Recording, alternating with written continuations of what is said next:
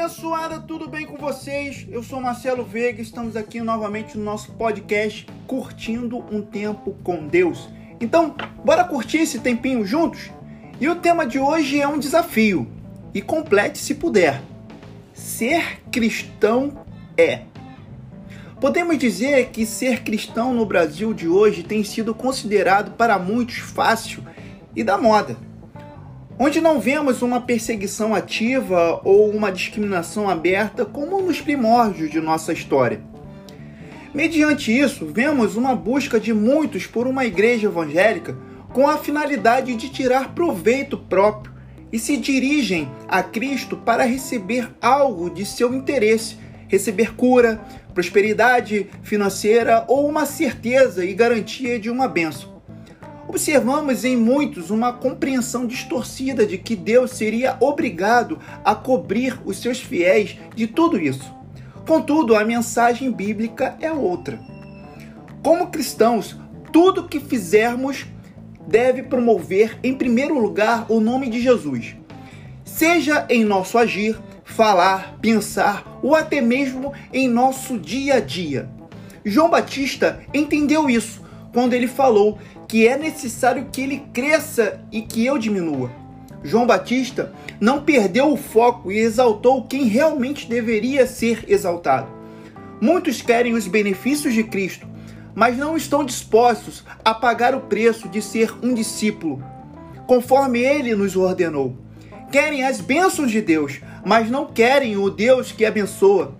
Querem segui-lo, mas não querem estar debaixo das suas orientações e disciplinas como verdadeiros discípulos. Você é um seguidor ou um discípulo de Cristo?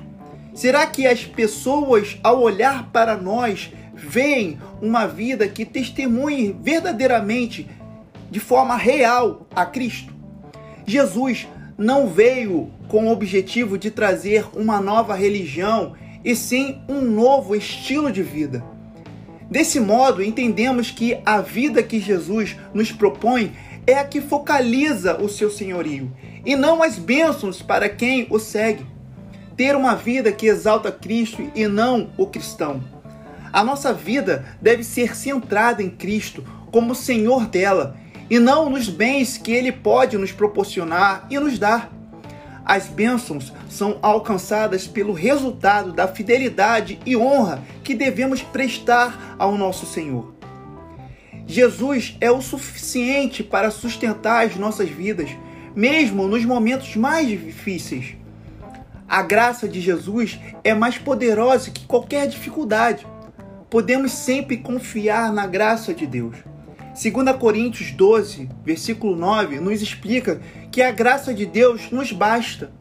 Paulo entendeu que melhor que pedir coisas a Deus é ter o próprio Deus em sua vida. E você? Quem está em evidência na sua vida? Você ou Jesus? Agora acredito que depois dessa reflexão você consegue completar, né? Mas vou te dar uma dica que podemos aprofundar mais em outras oportunidades. Ser cristão é ser um verdadeiro discípulo de Cristo. Que essa mensagem te abençoe imensamente e impacte o seu coração como impactou o meu. Semana que vem tem mais novos episódios para a nossa edificação. Até lá, beleza? Não se esqueçam de curtir e de compartilhar a nossa mensagem. Até a próxima. Fiquem com Deus. Fiquem na.